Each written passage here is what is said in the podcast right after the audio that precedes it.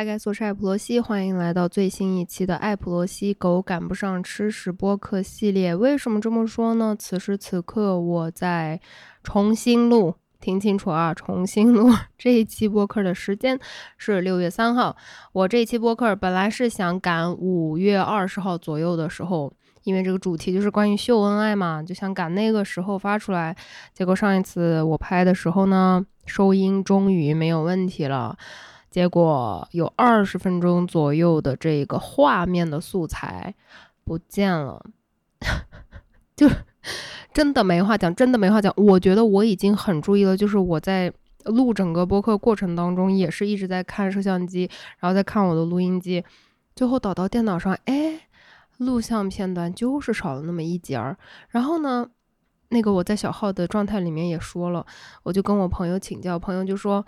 那你就放一段你猫的画面呗，就大家都喜欢看猫，然后剩下的人呢，他可能就是在语音端听的，那不用看画面，所以就无所谓了。然后我当时因为拍猫又强迫，anyway，这话说的太多。总之这就是关于这一期播客的故事。我这是录的第二遍，我在录播客的路上已经遇到过三次还是四次这样的事情了，就是素材没有办法废掉，重新录第二遍。可是呢，我做播客才做了几集呢？今天这一期应该才是第四集吧。进入正题，我还记得上一次在录这个播客的时候，我说我这一次要录的稍微愉悦一点，也不说愉悦吧，就是放松一点。我还记得当时 inspire 到我，就是 给我这一个要放轻松、要 relax 下来，就夹杂英文，真的很可以装逼，停不下来。的这个原因是我当天早上在录那期播客的当天早上起床吃我的维生素，就是我一般是吃一个呃头发综合、女性综合，然后一个胶原蛋白嘛，嗯，应该都是吃一个心理安慰那种。然后我在吃我维生素的时候，应该是吃到女性综合，我不小心是多吃了一块儿，就那个小胸膛，然后我在不小心多吃了一块儿，意识到自己多吃了以后，我就。就简直整个吓死，就就说完了完了完了，我多吃了一块儿，然后我立刻就反思了一下，就觉得说一个维生素糖而已，不小心多吃了一块儿，没有什么大问题，不用这么紧张吧。然后接下来就反思自己的人生，也太 uptight 了吧，就是没有什么就是比较轻松、比较放松的时刻。然后我就由此想到了我录播客，每次录之前都是。把那个材料整理的，就是一定要好像特别有规划，然后特别有逻辑，然后要百度百科各种去查这些定义，甚至有一些字儿，我文盲不识字儿，错别字我怕念错的，提前去查什么的。然后这期就想说。就稍微舒坦一点，跟大家聊聊天嘛。在这里想确认一下，我这个人的定位，不管我是在做播客也好，还是在这个 B 站呀、微博呀做这种长视频也好，还是在抖音这种平台上做短视频也好。我的定位只有一个，就是我是一个傻子，我对这个世界的认知真的非常非常的有限，我的知识储备也非常非常的有限，我永远不能作为一个标杆儿去让任何人学习，我给不出任何非常有价值的建议。那么我产出的内容，唯一它存在的意义就是娱乐大家，做个陪伴。所以说，出于这样非常朝气蓬勃的各种。原因导入介绍之后，我们就来聊一聊这一期过期的话题，关于秀恩爱。首先，我对于五二零要过这个“我爱你”的节日，一直有一个疑问，就是我感觉五二零跟我爱你并不是非常的谐音谐的很准呀，你和零。好像不是很搭，但是既然它已经变成了这个节日，我好像我也靠自己个人的力量去改变不了它。好像我爱你五爱一七，反正啥都比零要顺嘴一点。Anyway，我在网上大概去查了一下啊，这里有一个数据写的特别好玩。他说，据不完全统计，今年五二零朋友圈晒转账、晒礼物、秀恩爱的指数很低迷，连小幅震荡都没有，同比下降了不知道多少个百分点。这是市场回归理性，还是回归缺钱呢？一句话直击痛点，这文案谁写的？给我站出来！关于秀恩爱秀的是啥？做了一个总结，排名第一是转账记录。在这里，我要打出一个大大的问号。如果你没有看我的视频版的播客的话，你就想象一下，我整个人变成了一个问号的这种表情。如果你在观看我的视频播客的话，你现在看到我就是终极疑惑啊。这个转账记录我是真的无法理解，这个待会儿再说我为啥无法理解。第二个呢是花儿跟礼物，这个我觉得无可厚非啊。第三个是恋爱自拍，这个我也不太介意，我觉得挺好。那如果您想晒就晒吧。如果我自己朋友圈里面 稍微好看一点、养眼一点的情侣的话，晒个自拍我还点个赞，然后评个论是吧？这些都可以。但是转账我是真的无法理解，因为呢。我在经济上面可能独立的比大部分人人要稍微早一些。我在大学的时候就已经完全经济独立了，就不再问我爸妈要钱了。那这个转账的经历这种阶段我有没有过？如果我说我没有，生下来就是是特别独立，然后就觉得经济上女性一定要独立，我不能拿男人的钱，怎么的？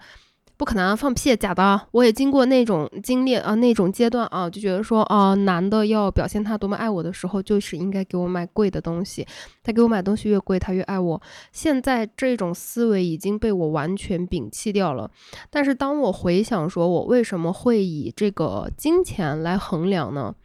其实有一个 回归到一个原生家庭的嗯背景原因啊，就是说。因为我从来在金钱跟精力上面没有得到过任何的关注，稀缺这个，所以我我只是我我个人啊，我说这个我没有影射任何人的意思啊，你要对号入座不是我的错，就是我个人就是觉得说，因为我在这个精力跟金钱上面。能够得到的太少了，空缺的太大，所以我把这两点做成了别人爱不爱我的唯一标准，也把这两点作为了我实行对别人的爱的唯一实践准则。那就是我为你投入多少时间和精力，牺牲多少我自己的生活。第二个就是我为你花多少钱，因为我是一个葛朗台，我是一个非常 CP 的人。就很抠门的，我平常自己花个十块钱，我都想半天那种，就可抠可抠塞的不行。但是，呃，我感觉我好像就是我想要表达我的爱的时候，啊，给你买好吃的、好喝的、好玩的，换一个手机，我自己可能想两年，是吧？但如果说我特别爱你，我可能给你买一个新款的手机，很贵的手机，快一万块钱的手机，我闭眼我直接就买了。就包括是信用卡消费的时候，都仍然是这种思维和想法。现在的话，我觉得我还是有这个倾向，就是我越爱这个人，我越喜欢这个人，我会越倾向于多在这个钱上面变得慷慨，然后精神跟精力上面呢，多多少少会控制，不要过度消耗自己。那因为是这样子去实践自己的爱的。那别对于别人的要求，我觉得就是从这两方面。如果我觉得啊，你没有把你的精力全部都给我，你的生活不是充斥着我，然后你在钱上对我又不大方的话，那你就 跟我爸妈一样不爱我。对不起，开个玩笑，我的父母应该不听我的播客吧？所以这个东西我也是经过了非常长时间自己的一个自我修正和教育，包括爱的语言是吧？这个 love language 我也是。前几年慢慢的才开始真正的意识到，说每个人表达爱的方式真的是非常的不同的，每个人的这个爱的语言都不一样。但是唯一相同的点呢，就是爱你是一定能感受得到的。如果你每天都在想，我为什么感受不到他的，他对他他，我为什么感受不到他对我的爱呢？有一点激动啊，感情话题有一点激动。那我觉得。就是不够爱，这样说可能会有点武断，但是我真的现在快三十五岁了，想这个问题就是觉得说，如果一个人让我要一直猜他是什么想法的话，我就不必再猜。这个是我现在评判一段感情我是否要进入下一步的这个投资 阶段的一个重要的标准。因为我觉得一个人他在意我，他嗯保护我的感受，他尊重我，应该就是很明确的。我非常明确能感觉到他是这样子在对待我的。但凡我需要去多想、去猜、去哎呀，就是嗯不确定这种的话，我就会说算了，不用，没有必要。然后关于转账这一点，就是这样自己慢慢慢慢的矫正过来。现在我谈恋爱的话，就不会再去看别人有没有给我花钱。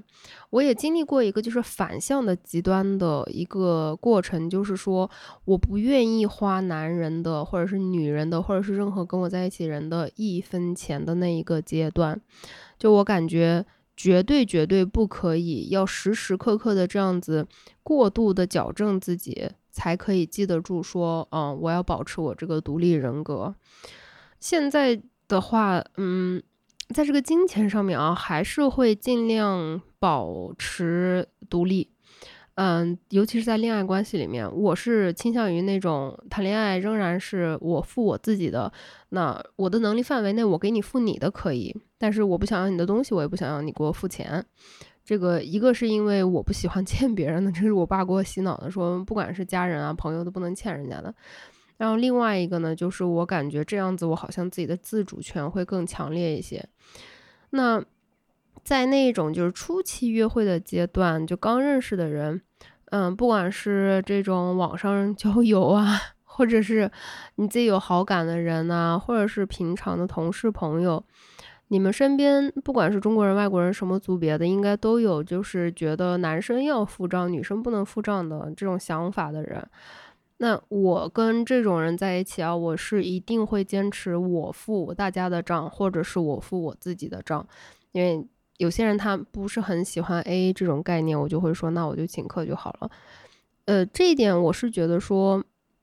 我在这种交往初期，或者说没有一个太深切的关系的阶段的时候，尤其尤其不希望经济上面的任何因素把这一段关系给它变得复杂化。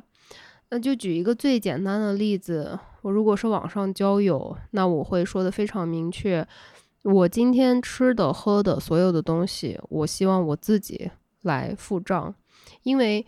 我自己的感觉是，如果我给你这一个权利去为我买单的话，那我是不是从哪一个方向给你提供了一个嗯许可证？就是说，那既然你买单了，你应该相应得到一些我这边需要对你付出的你想要得到的东西，对吧？当然，这个可能有点太极端了。我承认，我承认，我承认，我承认有，就是有时候确实太极端了啊。但是现在就是控制不住。如果是跟谁刚刚开始交往，或者是刚刚见面，我就会非常极力的避免在金钱上面有任何欠别人的地方。所以说了这么多啊，这就是我为什么对于转账记录很费解的原因。那我再把我放到一个亲密关系里面，然后让我的这个对象给我转一笔钱。我就已经完全接受不了了，逻辑上不通，感情上不接受，然后接受完了这笔钱还截图晒出来，就更加的疑惑啊。然后接下来的这一部分呢，说到为什么不晒了，有一个回答说，因为被去年的你拉黑了。好，我们接下来看一下，它有几种说法啊。网上的说法是说。如果你两年前朋友圈都是五二零啊、一三一四、一三一四，这个我也一直没有 get 到这个点啊，我觉得嗯嗯撒狗粮。但今年看到的不多了，那就意味着你不再年轻了而已，就是你的朋友圈变老了。这个的话，我也不太确定，因为我自己不看朋友圈了。我的那个朋友圈里面的人哦。因为我有一个工作电话，有一个私人电话。那私人微信里面的一般都是我自己，就是 私生活，就真实生活里面比较亲近的人才会加私人微信。那这些人呢，很大一部分是我的发小啊，就是初中同学、高中同学。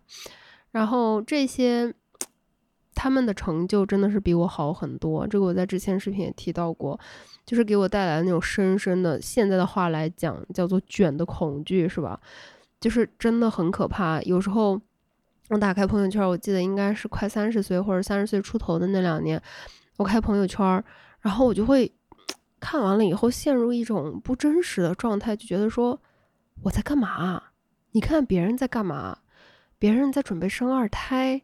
别人在换家里面的第几辆车，别人在购置是第几套房产，别人在投资什么什么东西，你在干嘛？就那个时候，我好像还是从家里又要搬家了，又是怎么样了？然后银行存款一分钱都没有，然后当时还跟那个公司打官司，欠了一屁股的债，然后就是给我带来的那种焦虑和恐慌太严重了，我就后来就不看朋友圈了，就不太清楚这个 中年人的 秀恩爱。是不是有慢慢的冷淡下来？我真的是跑题之王，我真的太能跑题了。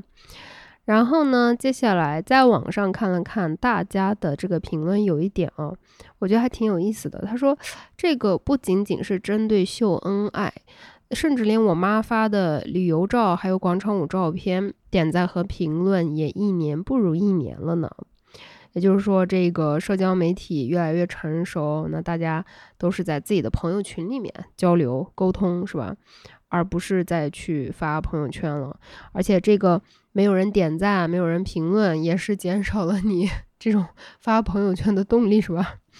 这个的话。我觉得多少我还是同意的，因为我也会有这种 感觉。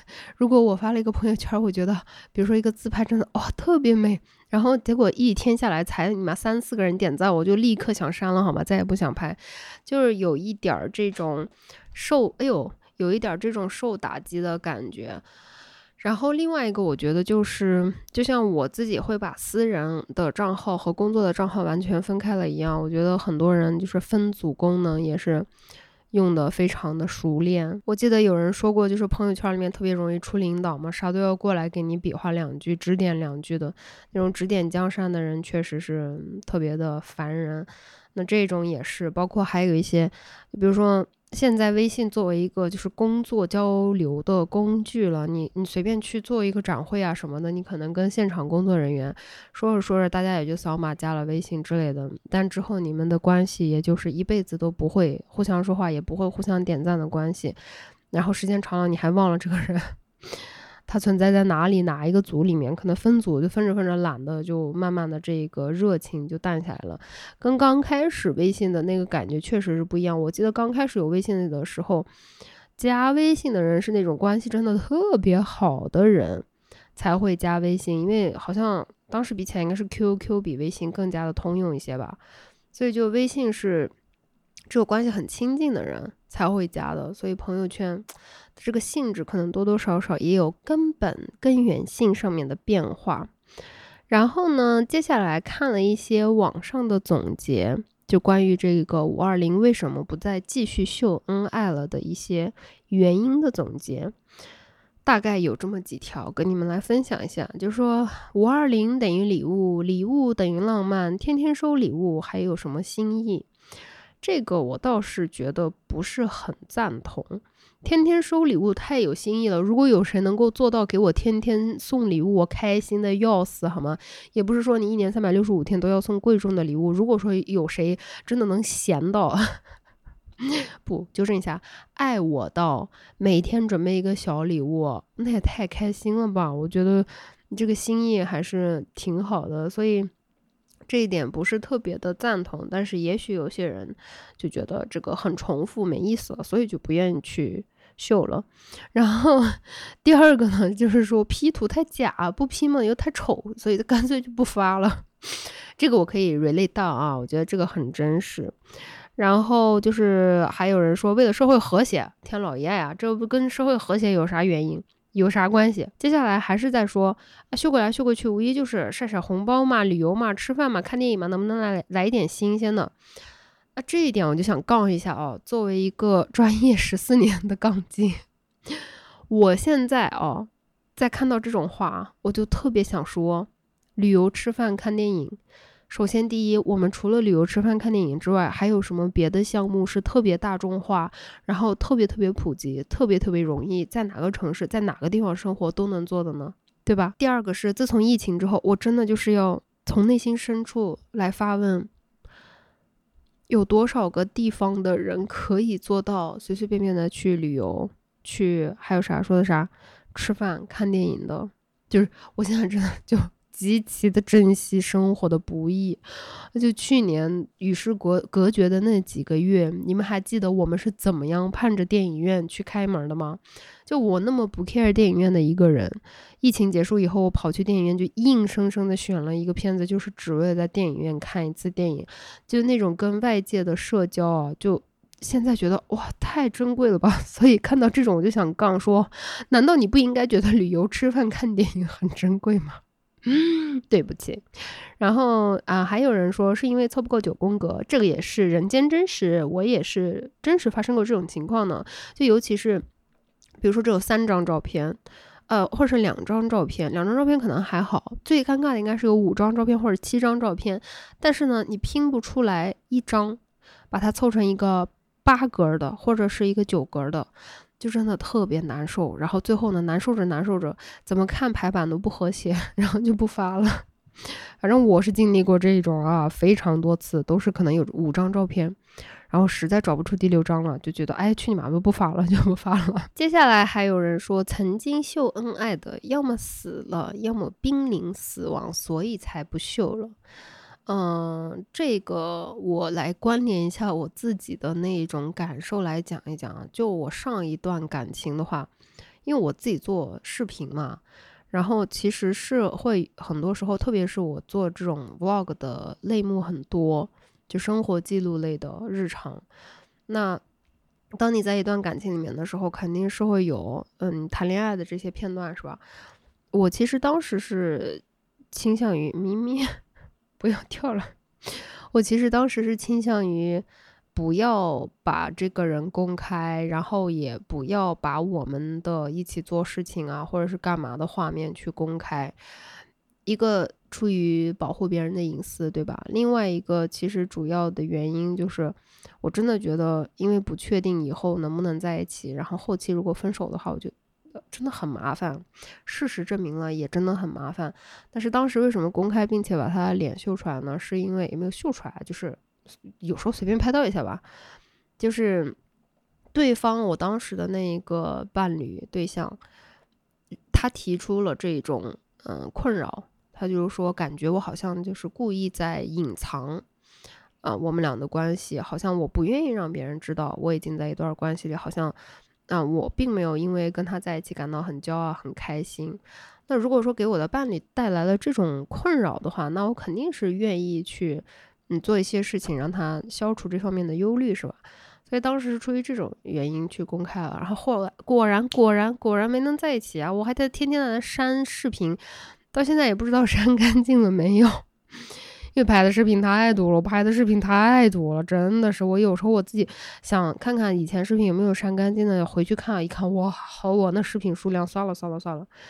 然后呢，接下来大家说的这个不秀恩爱的原因，这个我觉得特别的有意思。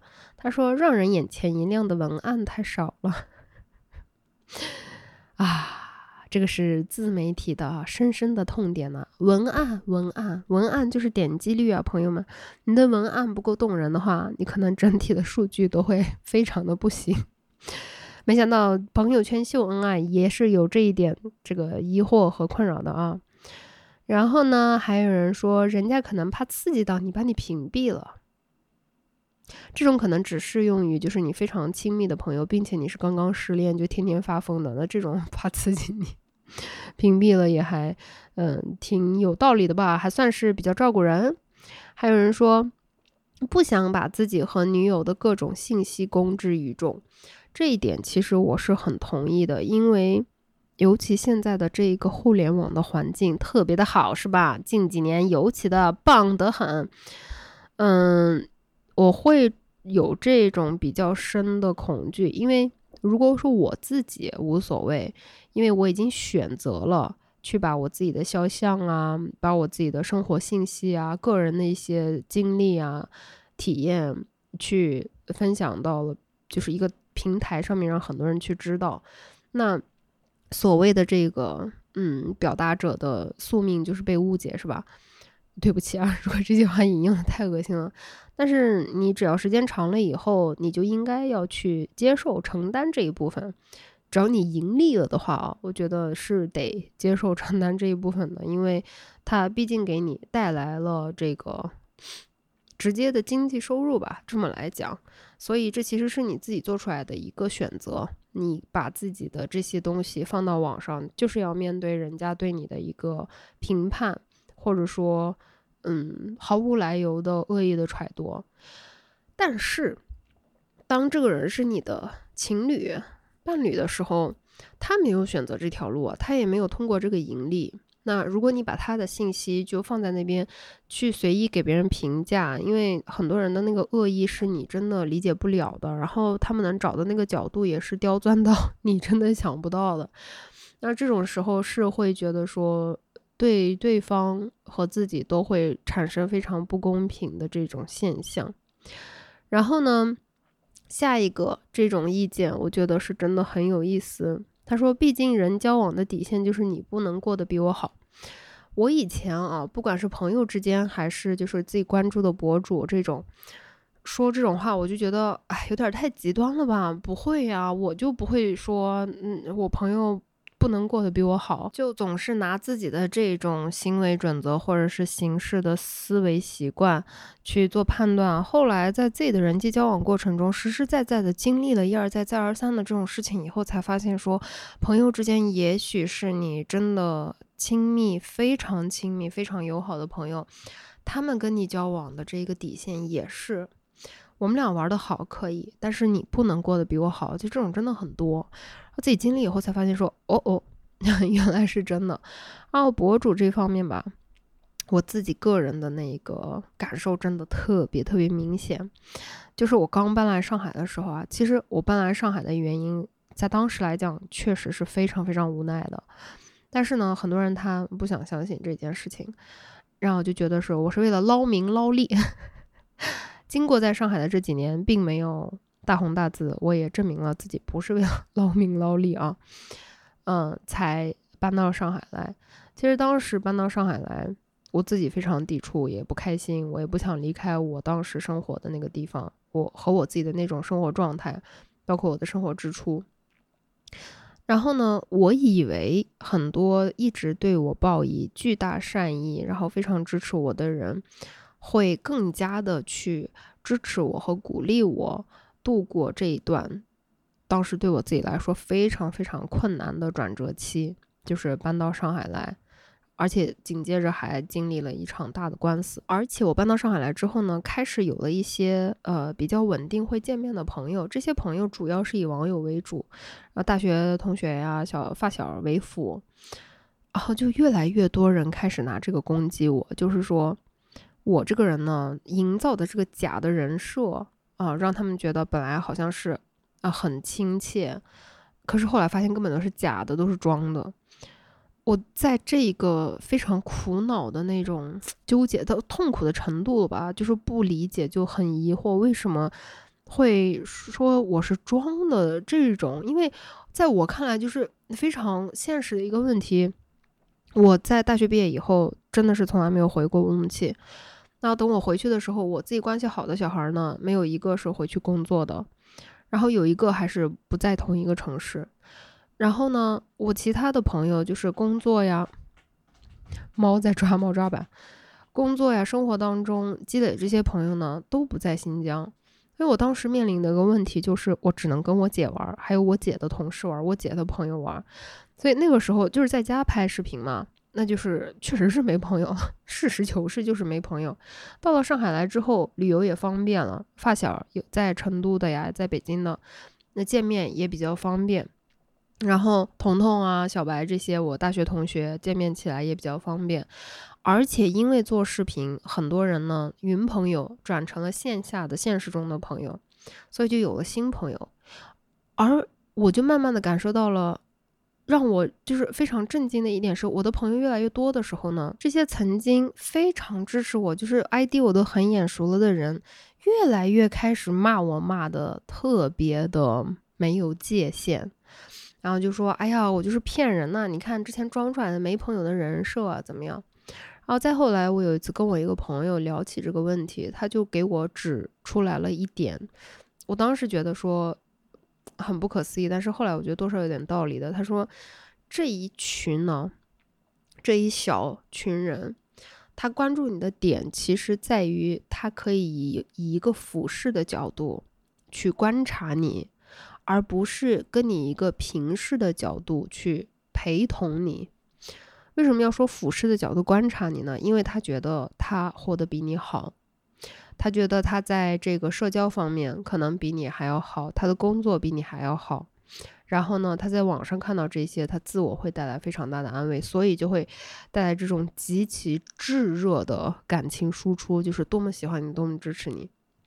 这些人一旦看到你的生活在总体的往上走的时候，你身边开始有一些固定的朋友、新的朋友出现的时候。他一下就觉得受不了了，就觉得说，你你不能有朋友啊，对吧？我本来是可以俯视你的，我现在必须得跟你平视了，甚至我可能觉得我有些地方你竟然比我过得好了。那这个时候我就一定要攻击你，所以我自己经历了这些事情以后，才发现说啊，不管是现实的生活，还是说在这种虚拟网络来讲，很多人交往的底线还真的是你不能过得比我好，又是扯得有点远了。但是这个问题吧，我自己是确实想了很久的。然后现在也还是会有这种攻击，但是现在这种攻击的话，我就会仔细去想想一想它背后的原因。就觉得蛮好玩，但这种东西你说其他视频也没有什么合理的切入点去分享，是吧？所以今天就顺便分享一下。然后还有关于不秀恩爱的啊，网友说的这一点我觉得很有意思。他说，人在成长的过程中会逐渐丢掉一些东西，比如表达的欲望。我现在这个倾诉欲好像确实没有了，但是表达欲还是很强的，所以可能还在做视频、做播客这种东西。但倾诉欲确实是会越来越弱，因为越来越趋向于理性的思考一些问题，就觉得说这个倾诉到底对我的帮助能有多大，就是一定会把很多事情去给它数值化。这个意思呢，就是你们应该懂那种感觉吧？你会仔细的换算。你输出的这个时间还有精力，你去倾诉这件事情给你带来的结果和帮助程度到底能有多大？如果说几乎是没有什么帮助的话，就自己跟自己在这边算完了以后，那个 算盘打打响了之后，就没有倾诉的欲望了。所以我觉得这一点还是挺真实的。然后接下来就是我刚才提到那个说朋友圈都是领导，说不好就得过来指点一下，所以就不发了。然后呢，还有一条比较扎心的，说没有人会在意我的五二零过得有多欢乐，哪怕是亲友。这个其实也真的非常人间真实，也是我这几年吧生活的一个呃主要核心，就是我在不停的鼓励我自己的家庭成员，我姐、我妈、我外甥女，还有我自己，就说大家一定要活得自私一点，因为说到底啊，虽然你们是我在这个世界上面最最在意的人。但是仍然没有人比你自己更在意你自己的快乐幸福，所以说把自私放到第一位，每个人管好自己，真的这个才是我最理想的一个生活状态。每个人都管好自己，每个人对自己负起最大的责任，照顾好自己，然后剩下的再做一个比较友好的互相往来，不要往别人身上扔重担，这一点才是。让我觉得说，真正的一个理想的家庭成员的相处模式，又扯得有点远了呢。接下来有人说，以前的秀恩爱是为了评论区你一言我一语，现在好像就是个人初衷。就是我刚刚说的，没人评论了，数据不行了，数据不行了啊！朋友圈这个萎靡了，萎靡了。然后还有人说，真实的爱情是一地鸡毛，秀出来的都是向往的爱情。这个我觉得也许是很多人是这样的，但是也不一定同意。嗯，我知道一些就是我现实生活中认识的情侣，他们秀出来的东西就完全是他们真实生活当中的，就神仙眷侣的那种感觉。但是我也不跟他们一起生活，也许他们背后有他自己的痛苦和无奈，我不懂。但是如果就是以一个生活里面熟人来讲的话，我觉得，嗯，有很多人他秀出来的东西，也就是他自己真实有的东西哦。还是挺真实的，但是那种过度秀、过度分享的，我觉得确实会有这种缺的。就我刚刚说我那种吗，就是真的太缺了，所以才会特别的在意。然后说到缺，接下来有人说，只有被定义稀缺的时候，才会迫不及待的宣告全世界。这一点你们同意吗？我看完以后就会陷入沉思。还有人说，已经要把分享的东西发给在乎的人了，没必要再发一次朋友圈，让不必要的人知道。我想了一下，也是哈，我也会倾向于，而且我发现。我的微信里面总是有一个时段的，就是实时在线 聊天的人，就可能那个朋友会过一段时间换一波，而且这个换的也是特别自然的，就是这一段时间可能正好我俩同时单身了，然后之前可能我俩聊的不是最频率最高的，那正好我俩同时单身了，然后跟前面那个天天聊天的人呢，对方可能比较忙。然后慢慢慢慢的就转成了什么事儿都跟这个人 说，什么事儿跟那个人说。我不知道你们有没有这种情况。然后我自己观察一下，我自己发现，确实我有一段时间就是跟这个人聊天特别频繁，然后过一段时间呢，就跟那个人 聊天特别频繁。最近好像最频繁的人就是小白，是吧？可能我们两个人都是单身，然后就在很多社会事件上面的这个观点比较一致啊，然后就天天在那边微信上面吐槽。我为啥要说这个来的？哦，对，是因为已经分享给在乎的人了。然后下一条说朋友圈无法放飞我自由的灵魂，你想发点啥呢，朋友啊？你想发点啥？还有人说注意隐私，不想让无关紧要的人知道我在谈恋爱。这个注意隐私确实是推荐大家还是注意隐私。我以前应该在这个蛋蛋之前吧，我对于这种个人隐私的那个体会体感其实真的不是很深。然后呢，对于这个。人跟人之间，尤其是亲密的关系的人的之间的界限，也体会的不是很深。然后他就给我打开了很多眼界，就是以前我很多就是真实生活当中碰不到的例子。刚开始的时候，我确实有困惑，也有觉得受伤，但是后来慢慢慢慢的去思考了之后，我发现这些东西实质上对我是有非常大的帮助的。这个隐私啊。真的很重要，不管是你对你生活的隐私权，你对你感情的隐私权，你对于取向的隐私权，还有就是个界限，就是没有边界的人真的很可怕。你放在生活里面，放到工作里面，没有边界的人都很可怕。亲密关系里面没有边界的人就更可怕。所以，我觉得这一点我还是挺赞同、挺认同的，就是注意隐私，不用秀了，不用秀了。然后呢？呃，还有人说，大家都是凡人，不再奢求认同了。这个说的倒挺对的哦，我觉得也是。好像年纪越大，就越不再去强求别人同意我的观点，或者是认同我的观点，或者是听取我的观点，就随便随便，大家求同存异就行了。然后有人说，熟悉的人自然知道你啥情况，不熟悉的人又不关心你啥情况。就我们刚才说的，就算是你的亲朋好友，也不一定有人真正的关心你感情到底过得开不开心，对吧？嗯，人的悲喜并不相通，对不对？我只觉得吵闹，吵死了，闹死了。有人说，生活中又不缺这一丢丢的小确幸，也就用不着发一个朋友圈来记录。这样的人很很幸福呀。我就很缺这种小确幸，谁来给我五二零发一个我能秀恩爱的东西？然后还有人说都在忙着幸福，而不是忙着晒幸福。这点我觉得其实就是做视频的话啊，我确实有这种体验。嗯，最明显的一次是我第一次引起这种深刻的反省是，呃，我跟我外甥女第一次带她去迪士尼的时候，我不是一直在拍她吗？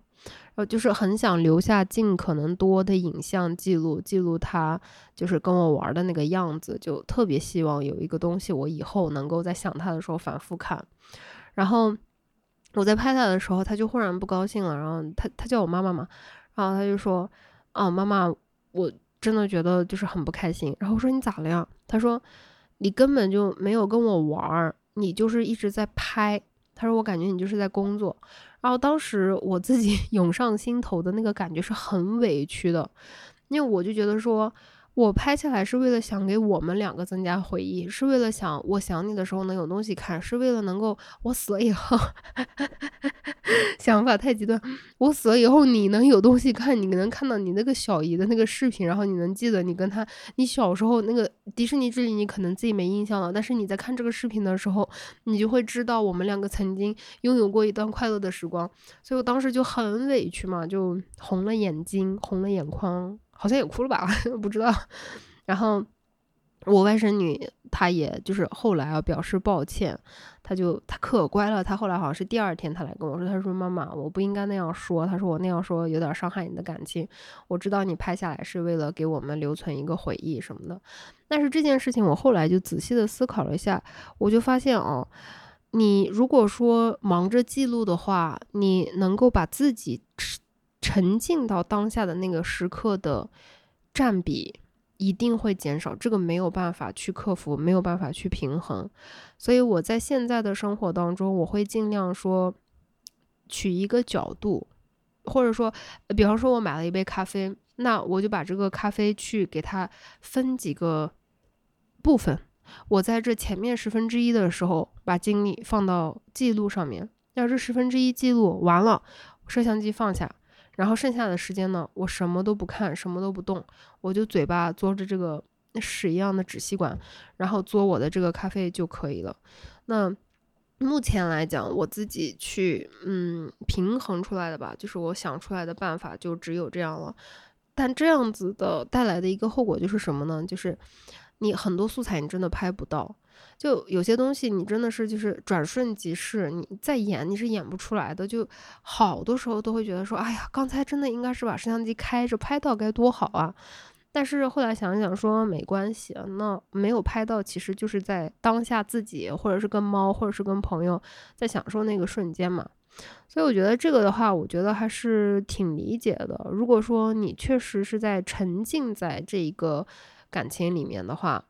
没有什么太多的精力和时间去秀出来，然后还有人说秀恩爱关键的关键，我换女朋友了怎么办？无疑是个骚操作。嗯，还有人说生活确实有很多残忍的真相，但好在生活还有温暖的另一面，比如现在和你分享的我，还有看了之后愿意点赞给我反馈的你，这不是骗赞的文案吗？开个玩笑啊。我还看到一个，就是说，那种呃，就说秀恩爱，就是让女朋友发现了可怎么办？呃，对不对？不，养鱼的那种，就是让自己的小鱼儿，鱼塘里面的鱼儿发现了怎么办？然后我还看到过有博主出那种视频，说啊，你怎么样才能确保你的男朋友或者女朋友是能够真正的发出来的？他就说，就算发朋友圈儿。呃，分组也能看出来，让能让你看出来他没有分组。然后说什么朋友圈的背景图也能有很好的、完美的解释的方法。我记得有谁啊？是就随随手刷到的一个视频，就说朋友圈他发完那个背景墙以后，立刻就跟自己养的鱼儿说，嗯，是跟谁谁谁打赌输了，然后就发这个，然后就要发多长时间，然后两天以后换掉，换掉的时候呢，跟自己的这个。嗯，女朋友或者男朋友在说，就不要放那么久了，人家指指点点怎么怎么样的，我不都是公开了吗？公开，所以大家都知道，就就是这样。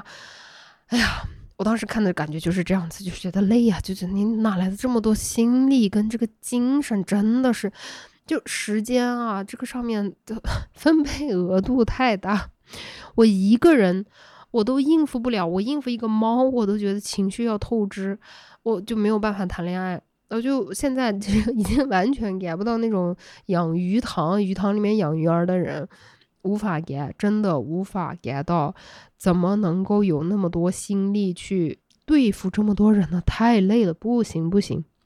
然后微博有这个最获赞人数非常多的一条啊，他说我还是很喜欢秀恩爱，让我转变的大概原因就是我老是秀，但是我对象无动于衷，这样我就不想秀了，时间久了就没意思了。就这个觉得底下还有人给他握手啊，就是觉得说，哎，呃，我把自己带入想了一下，我说，如果是我天天秀，然后我对象无动于衷的话，我也会被打退堂鼓的。就是我会觉得说，哼，你是不是对我秀恩爱有什么意见？你为什么不得不给我点个赞？你为什么从来也不发？嗯，但是我可能会因为不好意思说出口这种话，就是我也不发了，你不发是吧？我也不发了，我们两个人打平了，平手。然后微博上面还有小朋友说：“如人饮水，冷暖自知，幸福不幸福都是只有自己知道，生活不用去秀给别人看。”然后，呃，这个底下有回复啊，就是我刚才提到的一个观点，就是说过分多的秀恩爱，感觉就是寻找外部的认同来支撑自己对这段亲密关系的信心。这句话你们品一品，品一品，品一品，是不是放到大部分的例子上都是行得通呢？然后在 B 站我也发了一条动态啊，就说呃，大家对于这个秀恩爱越来越少，有没有感觉到呀？什么想法呀？然后 B 站小朋友就说，转账记录没有必要修，真的，这个是我第一个就提到的啊，转账记录我真的是完全接受不了。然后还有人说，就是聊天记录、日常这些能接受，但是完全接受不了在朋友圈发酒店合照、浴袍对镜照、被窝照，还有接吻的照片。每次刷朋友圈刷到这种类型的照片，就会变成地铁爷爷。呃，这个我想到一个问题啊，就是我记得之前好像是有一次直播的时候还是干嘛，就说到街上的人这样亲密，然后很多小孩就在那个弹幕里面刷说啊，真的贼受不了，贼受不了，就你拉拉手行了，就不要在那接吻啊啥的。我自己是觉得哦，我在街上看到别人就是特别冲动的那种，哦小嘴儿亲的就击刀石的那种，我倒是会觉得蛮感慨，然后挺感动的。就至少还有人有那个激情，想要小鸡刀石。我在说什么啊？然后还有 B 站一个小孩说：“他说我希望他们秀恩爱的动态里面有爱。”这句话就有一些直击要害。所以这就是在网上收到的一些意见和反馈，和大家的分享，跟你们一起过一过，聊一聊，顺便也聊聊我自己的经验呐、看法啊、经历这一些的。对于我之后感情生活，我感觉我自己现在的一个态度就是，我应该不会公开，我也不会秀，呃。唯一的原因应该就是怕麻烦，真的怕麻烦，就感觉人生也不是很确定。那谁知道在一起多少年，还是不在一起多少年？然后就 后期的麻烦太多了。还有一个就是，啊，我很确定，不好意思啊，手机震了一下。我很确定，这个我将来的人生伴侣，他肯定不是做媒体啊，或者是这些所谓抛头露脸的工作的。那么。对于这样子的人来说，我觉得就是随意的公开他们的隐私也是很不公平的一件事情，所以我自己会倾向于说啊，我以后就算谈恋爱也不会再去公开了，可能分手了以后提一嘴之类的，就像我 前面那一段也是啊，就是在一起也挺长时间的吧，但是后来因为他一直回不了国，也就算是不了了之了，不了了之了之后，可能提一嘴就随便聊两句。但是其他的可能就不会再去公开了，就更别提秀恩爱了。就嗯，不用了，太老了，我已经过了那个秀恩爱的热情期了。总之，安妮维今天的视频就是这样比较轻松的跟大家聊聊天的视频。不好意思，我没有赶上五二零的热度。然后之后呢，还会继续做这个播客的选题。我前面还想说，哎呦，我一周更一期，现在觉得 太夸张了。然后我的播客小宇宙上为什么找不着呢？因为苹果播客它还在审核。苹果播客，苹果播客，苹果播客它要审核多久呢？我不知道，就真的不知道。有人说几天就可以的，网上有人说几个月的，所以我现在也在等。嗯，最好的希望和祝愿是这一期播客发出来的时候，啊，这个全平台已经审核完了啊，因为它是苹果审核，然后其他的这种播客软件去抓取数据，嗯，所以希望到时候就是能搜到吧。如果暂时搜不到的话，你们可以在微博还有在 B 站爱普罗嗦我的小号搜索观看视频版的。如果你对这一种影像不是很感兴趣，你就只是想放个背景乐，呃，做一下家务什么的话呢，你在喜马拉雅。呃，这个平台上面应该是能找到音频版的，那么就谢谢你们收听收看今天的播客，谢谢你们一直陪着我，也希望我能够陪得到你们，我们就下次再见啦，拜拜，爱你们哟，嗯啊。